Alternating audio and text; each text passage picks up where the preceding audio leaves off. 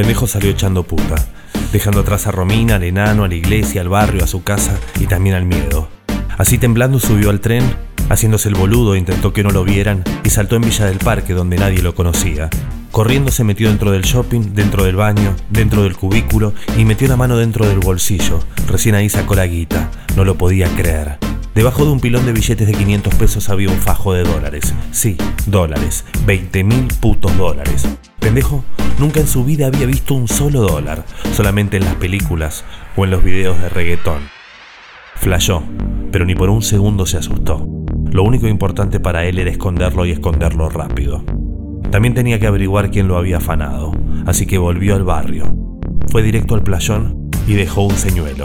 Mil pesos adentro del caño. Sentado en el kiosco miraba el caño, comía un sándwich y pensaba. Pendejo pensaba. ¿Dónde puedo meter toda esta guita? Pensaba.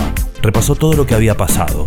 Su viejo le había dado 10 mil pesos para pagarle al gordo del once. Pendejo se había robado esa guita, pero alguien se la había robado a él. Pensaba que podría haber sido Romina, pero después se acordó que su amigo de la infancia, el enano Ramiro, también conocía ese escondite. Estaba en ese dilema cuando vio que dejaban abierta la puerta de la tesorería de la iglesia. Ajá, tenía que buscar a Romina. Ella también podría haberlo visto robar. Terminó el sándwich, la coca y encaró para su casa.